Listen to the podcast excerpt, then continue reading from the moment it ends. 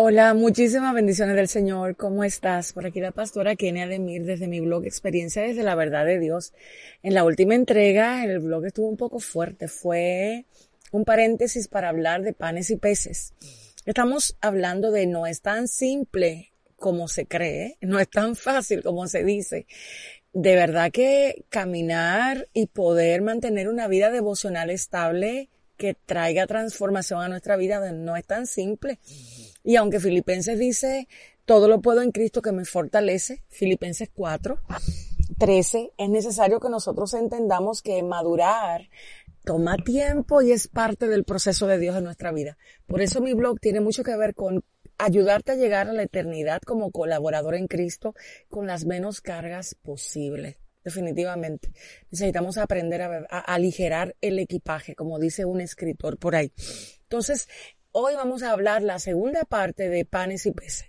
Y quiero hablarte de esto porque antes de introducirnos a una vida de devoción en la oración necesitamos realmente purificar las intenciones de nuestro corazón para poder hacer las cosas de manera correcta. De lo contrario, vamos a estar quizás pidiendo muchas cosas que no son necesarias y no necesariamente van a estar acorde a la voluntad de Dios. Por eso, purificar el corazón, limpiarlo, entendiendo que ¿cómo voy a ir al Padre? ¿Qué le voy a pedir? ¿Qué voy a tocar y qué voy a buscar? Va a ser muy importante. Entonces, para esto necesitamos comprender el tema de las necesidades que abren pozo. De hecho, es un tema de mi libro.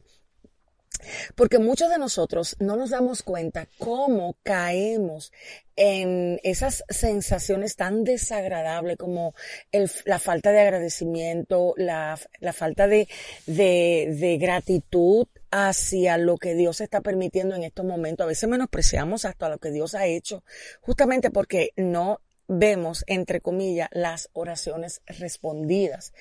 Pero tiene que ver que a veces pedimos y no tenemos idea de lo que estamos pidiendo. No sabemos cómo estamos pidiendo. No estamos pidiendo bien. Estamos pidiendo, como dice Santiago, para nuestros propios deleites. este blog tiene mucho que ver con la eternidad. Entonces, es necesario que nosotros como aprender a orar de manera eficaz, dando en el blanco. Y para esto tenemos que resolver el tema de las necesidades. Dígase los panes y los peces. ¿Por qué nos vamos a acercar a Dios y cómo realmente nos vamos a acercar a Dios? La vida de oración, de verdad que es una vida que debe ser restaurada. Yo creo que este 2021 va a ser un tiempo justamente para trabajar una vida devocional en la oración eh, poderosa, de verdad sobrenatural, que tú puedas verte viviendo lo que dice la Biblia, que tú vas a vivir, que lo sobrenatural no sea una historia de un avivamiento pasado, ni un link que tú le compartas a otro para que vean las cosas grandes que Dios está haciendo a través de otro, pero que te quedes tú internamente preguntándote, ¿y yo cuándo realmente voy a mostrar lo sobrenatural de Dios? Todo esto tiene mucho que ver con nuestra vida de oración. Por eso es que si hay algo que yo sé que el diablo busca es destruir nuestra vida de oración. A él le interesa muy poco realmente la gente que pueda saber Biblia. Él sabe que entre saber Biblia y obedecer la Biblia hay un trecho muy grande y ahí es donde la oración cobra sentido. Para poder obedecerla necesitamos comenzar una vida devocional en la oración. Si esto no está claro, entonces no vamos a poder prevalecer y ser persistente en la oración. Por eso esta segunda entrega de entre paréntesis, panes y peces, vamos a aclarar unas cuantas cosas que dijimos en el primer blog de panes y peces. Muchos de nosotros podemos observar que Jesús era bastante compasivo. De hecho, era la perfección de la compasión. Me fascina ver cómo Jesús manifestaba la compasión de una manera a veces tan retante. A veces los discípulos le decían cosas a él, por ejemplo en Mateo, eh, Jesús se apartó de ese lugar y, en una barca comenzó a, a, moverse hacia el desierto. Y cuando la gente se dio cuenta que él estaba allí en ese lugar, pues la gente le siguió y la multitud realmente le siguió. Estoy leyendo en Mateo 14 desde el verso 13. Y dice que saliendo Jesús vio una gran multitud y tuvo compasión de ellos. Jesús ama la compasión. Esa es una de las cosas que a nosotros nos van a hacer muy semejante a Él. Pero fíjate la manera en que Jesús maneja la compasión. Dice que Él tuvo compasión de ellos y sanó a los que de ellos estaban enfermos. Cuando anochecía se acercaron a Él sus discípulos diciendo, el lugar es desierto y la hora ya pasada. Despide a la multitud para que vaya a comprar de comer. Y Jesús, de una manera retórica, reitero, ¿eh? Dice, no tienen necesidad de irse, dale vosotros de comer. Y ellos dijeron, pero no tenemos aquí sino cinco panes y dos peces. Y él le dijo, tráemelo acá. O sea, las necesidades van a hacer que nosotros nos movamos hacia Dios. Nuestra vulnerabilidad, el sentimiento de necesitar nos va a hacer movernos hacia Dios. ¿Está eso mal? No. Pero no debe ser el eje central de nuestra relación y nuestra vida de oración. No son las necesidades lo que nos deben de mover a orar hacia Dios. Deben ser las necesidades de Dios que nos muevan en nuestros tiempos de oración. Debe ser un oído abierto, un oído Shema, para poder oír lo que Dios nos quiere hablar en la oración, no solo lo que nosotros vamos a hablar. Y por eso es importante que entendamos cómo vamos a lidiar con nuestras necesidades en nuestros tiempos de oración. Hubo un momento en que Jesús le dijo a sus discípulos, oye, yo sé de lo que ustedes tienen necesidad. No estén pidiendo constantemente cosas que yo sé que ustedes necesitan, que su padre sabe. Entonces tenemos que identificar que nuestras intenciones a la hora de orar no pueden estar basadas en necesidades, ningún tipo de necesidades. Esto no quiere decir que no externemos nuestras necesidades en la oración. Quiere decir que nuestra relación no debe estar basada en necesidades, sino en el anhelo de tener revelación de quién es Él. Entonces, una de las intenciones que necesitamos trabajar a la hora de acercarnos a Dios no es ir a pedir, sino conocerlo a través de lo que oramos. Y esto lo tenemos que hacer y lo tenemos que desarrollar a través de un oído capaz de escuchar. Si nuestro oído no es capaz de escuchar a Dios, entonces no tenemos una vida de oración, estamos teniendo un monólogo. Y muchas personas ahí es donde se desalientan, porque sienten que su oración no pasa del techo. ¿Sabes por qué pasa eso? Porque no te detienes a escuchar, ni logras entender cómo escuchar la otra parte de la conversación que tiene que ver con la oración, que es la respuesta del Espíritu de Dios a tu propio espíritu. Entonces muchas veces pasamos tiempo externándole a Dios nuestras necesidades, necesidades emocionales, necesidades um, físicas, necesidades económicas, necesidades laborales, necesidades eh, de nuestras metas. Muchas son las necesidades que podemos tener, pero necesitamos ser um, sabios y determinar cuáles son nuestras prioridades a la hora de orar. A mí me llama tanto la atención cuando yo escucho o cuando leo, mejor dicho, las oraciones del salmista. Los salmistas son instructores para orar. Y tú lo miras y tú te das cuenta que ellos tenían sus emociones totalmente abiertas a Dios. Ellos no escondían nada. Si tenían que llorar, lloraban. Si tenían que derramarse, se derramaban. Si tenían que pedirle a Dios que le hicieran venganza, lo hacían. O sea, tenían unos niveles de transparencia.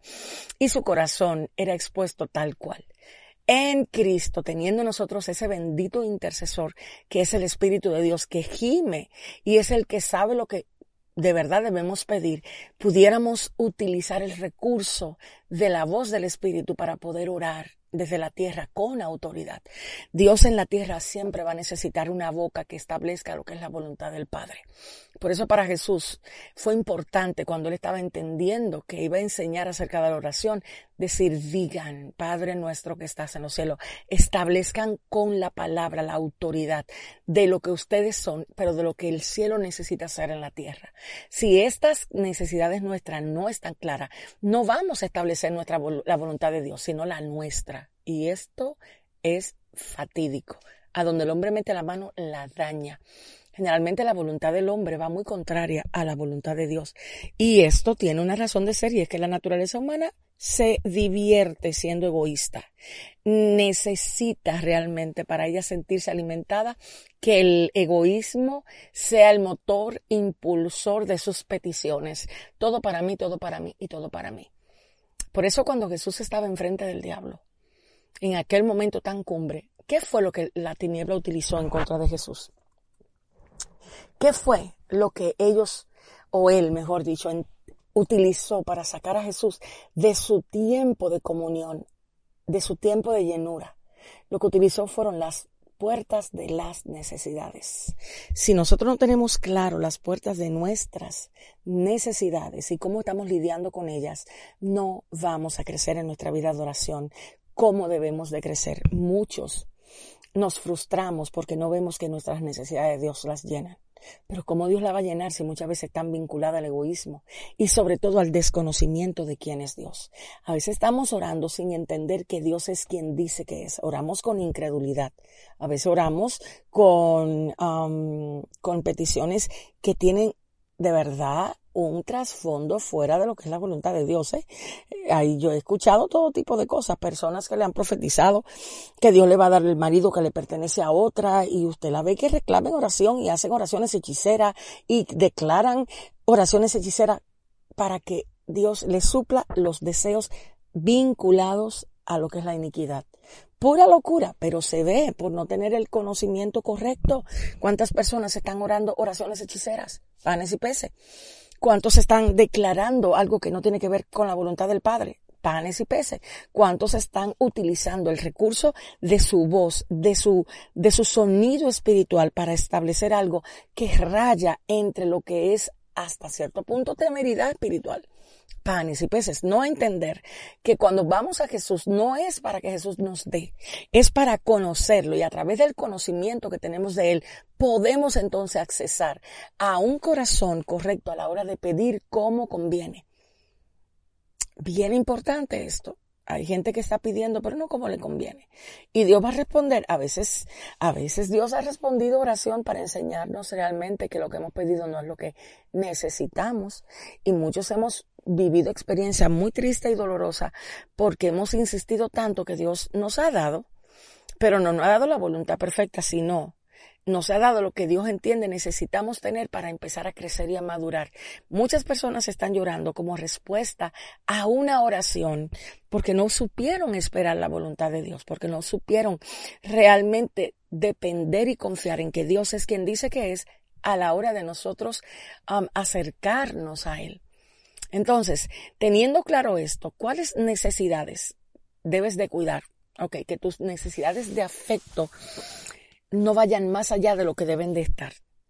Y si vas a orar por esto, mejor dile al Señor, si tienes alguien, si eres alguien que tiene inseguridad a la hora de, sentirse amado, aprobado, eh, tienes estos tipos de necesidades hasta el punto de que pierdes tu personalidad simplemente para complacer a otros, eh, no tienes tiempo para ti, sino que buscas y vives tratando de, de, hacer cosas por otro y para otro, tranquilo, obsérvate internamente.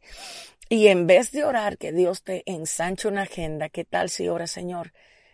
Lléname de tu paz, enséñame a entender lo que realmente me corresponde no hacer más allá de lo que tú quieres que yo haga, porque no se trata de qué tanto haces, se trata de qué tanto de lo que hiciste fue lo que Dios te dijo que hicieras. Hay mucha gente que van a contarse a contarlos en la tierra como exitosos, pero en el cielo van a ser fracasados porque hicieron cosas que vaya a ir y fueron en contra de la voluntad perfecta de Dios asignada para ellos. No todo lo que yo veo que quiero hacer lo puedo hacer. Ejemplo de esto fue David. Natán le dijo a David en un momento determinado, haz todo lo que te venga en tu corazón. ¡Ja! Sorpresa. Luego Dios le dijo a Natán, vete y devuélvete. No me usa la palabra profética por tus deseos y tus intenciones. Y vete y dile a David que no, que él no puede porque su mano ha derramado sangre, que va a ser su hijo el que lo va a hacer. Uf, qué golpe para David tener que almacenar oro, plata, bronce y todo para que otro construyera lo que él por su carácter no pudo construir. Pero Dios fue tajante. Y no era que no lo amaba, y no era que no iba a restaurar el tabernáculo caído de David, era que no le correspondía a David. Y muchos de nosotros no entendemos lo que no nos corresponde y vamos por ahí como yeguas y potros salvajes creyendo que el hacer cosas para Dios es suficiente. No, para Dios no es suficiente lo que haces. Para Dios es muy, muy importante el cómo lo haces, desde qué naturaleza operas. Entonces, ¿qué tal sin tu tiempo de devoción trabajas tu naturaleza caída en oración. Señor, enséñame a derribar argumentos. Señor, ayúdame a formarme en Cristo. Señor, enseña a mis oídos a escuchar inteligentemente. Señor, permítele a mis ojos ver lo que mi humanidad y mis necesidades no me dejan ver. Este tipo de oración es bien importante comenzar a entender cómo desarrollarla, porque te va a hacer inteligente espiritualmente. y no te vas a, no vas a ser preso constantemente de el necesitar. Entonces, por ejemplo, en mi vida, yo no utilizo mucho tiempo pidiendo cosas que tienen que ver con la tierra. Que si dame una casa, que si dame un carro, que si dame esto, que si dame aquello. Yo no pierdo tiempo en eso. Yo entiendo que cada cosa que Dios necesite que yo tenga me la va a traer. Y he aprendido a entender que lo que no tengo en estos momentos es porque no lo necesito. Eso me ha aligerado tanta carga. Dios, cuántas veces uno cae en estrés, en afán, en ansiedad, porque se compara con otro panes y peces. Señora, ¿qué le diste esto? Pero yo soy más obediente que tú, porque tú no me lo das? Y así uno comienza a desarrollar un tipo de fórmula mágica para pedirle a Dios que realmente no tiene ningún sentido. Sin embargo, te lleva a sentirte a ti menospreciada porque te estás comparando. Te llevas a sentirte poco amada por Dios porque miras tu bendición desde la bendición de otro y no logras entender que lo que Dios quiere hacer contigo tiene que ver con tu carácter, tu personalidad, tu temperamento y tu forma de ser y sobre todo preparándote a ti para lo que es eterno. Entonces, si tú vas a lidiar con la oración, necesitas realmente entender ese paréntesis. ¿Cuáles son los paréntesis que me hacen ir a Jesús? Y sobre todo tomar la tremenda decisión de que lo que te mueva tu tiempo de oración no sea que Dios te dé, no sean las manos, sino el camino. El pueblo de Israel constantemente buscaba la mano de Dios, buscaba los milagros, buscaba cosas. ¡Ay, qué pueblo que necesitaba que Dios le diera, la diera, le diera! Era un pueblo insaciable, sin embargo a Dios le llamó la atención que para Moisés era más importante el camino que las obras de Dios, que las cosas que Dios hacía. Y eso hace la diferencia en cuanto crecemos. A veces, por ejemplo, cuando tienes estos conceptos claros, tu vida de oración da un giro, porque a veces vas a orar meses en un solo pasaje bíblico y Dios te lo va a revelar profundamente y va a vincular tu espíritu a esa palabra y nadie te va a hacer mover, nadie te va a remover de ahí. Pero fue que la palabra se ancló profundamente a lo más profundo de tu corazón, porque no te perdiendo tiempo comparándote con otros, mirándote como un fracasado porque no has alcanzado este tiempo esto y no has mirado conforme a la eternidad. Entonces es necesario que te preguntes, ¿cuáles son mis panes y peces? ¿Con qué razón te acercas al Señor en oración? Vamos, purifique esas intenciones y prepárate para caminar ahora a una vida de devoción en la palabra de manera impresionante. reitero, en el otro post que hice acerca de panes y peces, hubieron conceptos que son muy radicales, pero que yo entiendo que son muy reales. Y uno de los radicales es, Dios no nos hizo para vivir de la fe. Fíjate, la fe viene por el oír y el oír la palabra de Dios. Nosotros vivimos por el producto de la fe. ¿A dónde te lleva la fe? A obedecer. ¿A dónde te lleva la fe? A entender, a restaurar el entendimiento. O sea, la fe es un medio para conocer a Dios en sí misma. Ella no está para ella ser usada, sino para revelarte algo mucho más profundo. Entonces es necesario que puedas conocer y comprender esos misterios que están ahí, que quieren ser revelados para aquellos que de verdad tengan inquietud y quieran preguntárselo al Padre en tiempos de oración. Así que yo espero haberte ayudado en este blog que tiene que ver directamente con Panes y peces, segunda parte. A partir de ahora vamos a comenzar y en el próximo te voy a estar hablando de lo que es la oración en el Espíritu. Sí, sí, sí, para orar en el Espíritu necesitamos entender lo que significa. Y es una de las oraciones principales y primordiales. Pablo decía, oraré con el Espíritu y luego dijo, oraré con el entendimiento. O sea, el Espíritu siempre va a estar por encima del entendimiento y muchos no entendemos cómo se ora en el Espíritu a la luz de las Escrituras. Entonces es algo que tienes que restaurar. En el próximo blog vamos a estar hablando de esto, de una vida devocional en la oración. Así que gracias por estar haciendo de verdad, llevando nuestros blogs a otras personas, compartiendo a través de nuestras redes. Si quieres seguirnos en Instagram y en YouTube, recuerda que nuestra Nuestras páginas se llaman, la puedes conseguir por arroba Kenia Demir. En Facebook es diferente, es Pastora Kenia Demir. Y allí vamos a poder compartir las enseñanzas que Dios nos da diariamente, eh, las enseñanzas a través de, de, de, videos y vas a conocer lo que estamos haciendo. Así que gracias por estar al contacto de nuestro blog Experiencia desde la verdad de Dios. Muchísimas bendiciones. Y recuerda, en el próximo blog vamos a hablar de cómo levantar cómo restaurar cómo llevar una vida devocional a través de la oración. Muchísimas bendiciones por aquí, tu amiga la pastora Kenia Demir.